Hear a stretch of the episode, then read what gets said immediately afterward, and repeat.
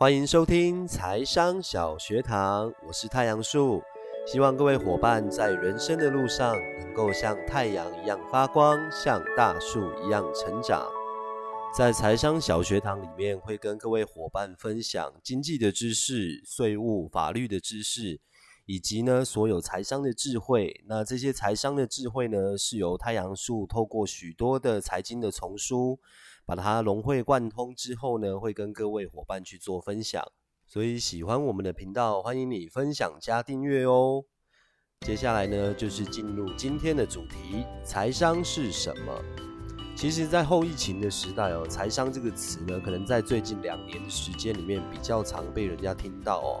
那基本上，财商呢，它就是属于一个综合理财的能力，包含呢每个人的价值观、经济知识。还有对于资产配置的一个知识哦，而且呢，说到财商这个词啊，我们必须提到一本书。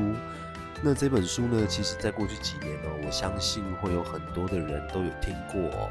那这本书的名称叫做《穷爸爸与富爸爸》。那它的作者呢，罗伯特清崎先生呢，其实他在四年前到五年前哦，那已经提出了财商的这样的观念。那另外呢，就是在美国的教育体制里面呢，在今年还有明年开始哦，会把整个财商的教育课程呢，会归纳在于他们的大学的一个选修的课程里面。所以我会觉得呢，财商这个东西呢，对每一个人来说都是非常重要的哦。因为呢，你去想一想。呃，可能你有朋友，身边的朋友，他们呢，可能他一个月的薪水很多，可是你常常会发现，呃，他可能是月光族啊，或者是说，诶，你会发现有一些身边的朋友，周遭的朋友，他可能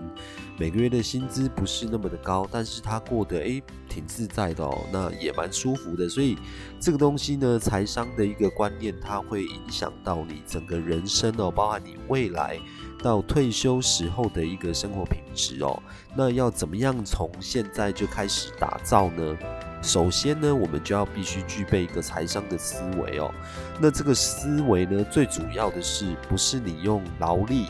去赚取多少钱，而是说呢，你今天假设像现在疫情时代哦，那很多人都会在家里，他可能也没有工作，失业了。那你在家里的这段期间呢，你有多少的被动收入哦，可以支撑你的生活？那其实，在财商的一个理观念里面呢，大部分都是教各位怎么样去创造一个自己的被动收入，那怎么样让自己的一个现金流哦是保持有弹性的。然后呢，就是诶，我怎么样从一个受雇者，然后慢慢变成一个自营商，再慢慢慢慢一步的成为可能企业家或者是专业的投资人哦。那这个里面呢，其实这些理念跟《穷爸爸与富爸爸》的一个书籍里面有很多的相关性哦，而且相关联的程度很高哦。那呃，如果用白话一点的来说的话，其实财商现在它算是一种能力吧。那因为这种能力呢，你会发现，诶，如果说今天一个人他有很好的财商思维，那可能他的一个情商思维也会很高。那他所处在的一个圈子，他所处在的一个环境，那会怎么样影响到他？哦，这个都会有很大的不一样。再来呢，就是里面其实透过财商，你可以很清楚的知道说，诶，什么样的资产是属于正资产，什么样的资产是属于负资产哦。举例来讲，你今天如果你贷款买了一台车，那请问各位呢，这台车对你来说是正资产还是负资产？又举例来讲哦，你们可以想想看，我今天如果我把钱单纯的存在银行去做定存，那这个在银行定存的钱呢，它对于你来说是属于正资产还是负资产？所以呢，透过这样的问题，你可以有的时候问问自己哦，就是诶，我现在所做的一些投资呢，到底是正资产还是负资产？那对我来说，对未来的我有没有什么样的帮助哦？就像最近疫情的时代哦，大家都可以看到，不管是美国的股市，还是香港的股市，还是台湾的股市，哇，真的是非常非常可怕。一再的创新高，那主要的原因呢，是因为呢，全球都在做量化宽松，那全球的一个资金非常非常非常的多，那在资金非常腐烂的情况之下呢，资金没有地方去，那要怎么办呢？就是往那些股市啊、汇市啊、房地产去走。那你会发现哦，股票哦，其实股票里面我们也可以透过单纯的股票来去分辨说，诶，这个股票对我来说是正资产还是负资产哦。那举例来讲，你如果今天买了台积电，那它是有稳定配息的。那你一笔钱如果有投进去，那在这边要强调哦，你要去做投资的任何资金，都一定是你自己扣掉你三个月到六个月的紧急预备金之后所闲置下来的资金哦，你才有办法去做这样的投资哦。因为投资不是让自己投资完变得很痛苦的，投资应该是让自己越来越轻松的。所以呢，像台积电来讲的话，它第一，它有每年的固定配息，那它的配息率也不差。这样的话，你可以分别说哦，如果我今天我靠台积电，那它可能假设它的值利率一年是五趴，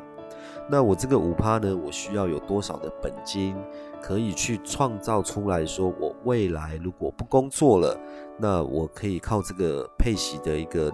资金哦，来去维持我的生活。那这样的话，它就是属于一个正资产哦。那另外一个举例呢？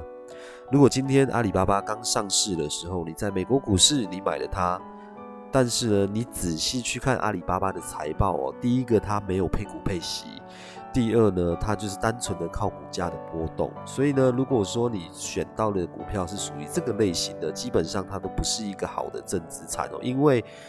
所有的投资工具里面，资本利得，不管是它的股价变化，不管是它的一个净值基金净值的变化，那一些完全是没有办法控制的，而且你也算不出来，所以基本上那个跟你赌博没有什么两样。那唯一我们可以确定的就是，哎，每年呢，他们在公告他们的一个股东会、董事会决议完之后，他每年要发放的多少的。现金股利或者是股票股利，这个是都可以计算出来的哦。那这个部分呢，才会对于我们未来有帮助。那包含了去规划我们的退休的生活，包含我们资产配置的部分，都会有一个很大的帮助哦。因为我可以详细的算出来，大概我的一个总投资收益率是多少。那这个部分呢，才会。对于我们在于财商的整个规划里面会比较清晰哦。那另外呢，其实财商不光只是要让你了解这些所有的投资工具哦。那举凡呢，可能像是法律的知识、方像税务的知识哦，都是包含在财商的领域的哦。因为你看，像现在有纾困四点零的方式，那很多银行呢，它有一些开办的贷款业务，那你也需要去了解什么样的利率对你是好的。那另外就是，诶。台湾的一个所得税法或者是遗产赠与税法里面，什么样的东西跟我们是息息相关的？所以呢，其实主要来讲，财商大部分呢都是跟我们每个人一生中的生活都有关系的。因为不管是从我们的呃，如果有子女哦，那从子女的教育费的规划，一直到你老的退休规划，一直到。你可能发生的事事情呢？那你不想要拖累自己的亲戚或者是家人呢？你要怎么样去安排你的一个遗赠税的规划？哦那这个东西其实都是要靠一些财商的观念，那你才会去更理解它。那再来呢？财商其实很讲究的一件事情是，你要怎么样去让自己的资产哦是能够稳健成长的。那其实，在《富爸爸与穷爸爸》的一个书籍里面呢，他其实说的很多都是有钱人的投资思维，或者是说他们在做每件事情，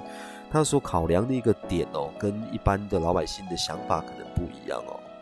那当然，在呃《富爸爸与穷爸爸》的书籍里面呢，其实他有提到的一个是，你对于整个世界的一个趋势的敏锐度哦，那这个也是包含在财商的一个课程里面哦，就是诶。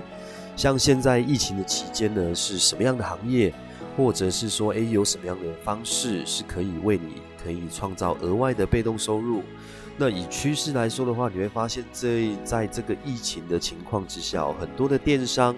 不管是外送平台，或者是网络购物，或者是做呃国际贸易，那你会发现这些平台它其实它的成长性都非常非常高哦。那你也要了了解说，诶，那是什么样的一个行业？它在这个疫情的情况之下，受到了很严重的波及哦。举例来讲，一开始疫情发生的时候，诶，你会看到所有全球的可能包含航空类股或者是航运类股，他们的股价受到了很大的波动。但是呢，呃，在可能前一阵子哦，你会发现，哎，以台湾的股票来举例的话，像阳明啊这些航运类股真的是涨翻天了，因为。在疫情的情况之下，大家都住在家里，那都是透过网络购物来做消费。那这些货物呢，也还是要运送到全世界各地哦。那以台湾来说，台湾有很好的产品跟代工厂，还有公司哦，所以这个部分就造就了可能航运类股的一个起飞哦。那这个也是一个趋势。那你在财商的世界里面，如果你对很多的事情都保持着敏锐度的话，那我相信哦。你真的不难发现很多赚钱的机会，但是可能有些人会问说：“诶，我今天我身上可能本来的钱就没有太多，或者是我可能能够做投资的钱没有太多。”那其实哦，这个地方呢，太阳树要跟你们建议的是。如果呢，你现在手上的资金还不足、还不够的时候呢，其实最好的方式一定是投资你自己，因为当你自己的一个专业的领域的技术或者是经验累积的越多的时候，你就可以开始用你的专业、用你的知识、用你的脑袋来去赚取。金钱，那这些金钱呢，其实就是在体现你的个人价值，体现你的一个财商思维哦。因为到最后哦，你会发现很多的有钱人呢，其实他们收收到的一些资讯哦，会比一般人的收到的资讯大概多三到五倍左右。那就表示，哎。他有很多的资讯接收的地方，他可能可很清楚的知道这个世界上全世界发生了什么事情。那这些呢，其实在未来财商小学堂里面呢，我们会有一集，可能就是每天早上晨报的时候，或十分钟的部分，会让各位知道说，哎，可能今天全世界发生了什么样的事情，那你们也可以收听哦。那今天呢，主要就是稍微介绍了财商是什么，跟大家分享哦。那在之后的。在之后的节目里面呢，我们会介绍各种金融工具哦，它的一个使用方式，以及呢金融工具在使用上面的一些注意事项哦，那可以让各位小学堂的会员或者是伙伴们。更加的了解整个金融市场的运作，喜欢我们的节目，欢迎你们持续的关注跟订阅小学堂。那希望小学堂呢，可以跟各位呢一起达到财富自由的人生。我们会像太阳一样发光，像大树一样成长，陪伴着你们。拜拜。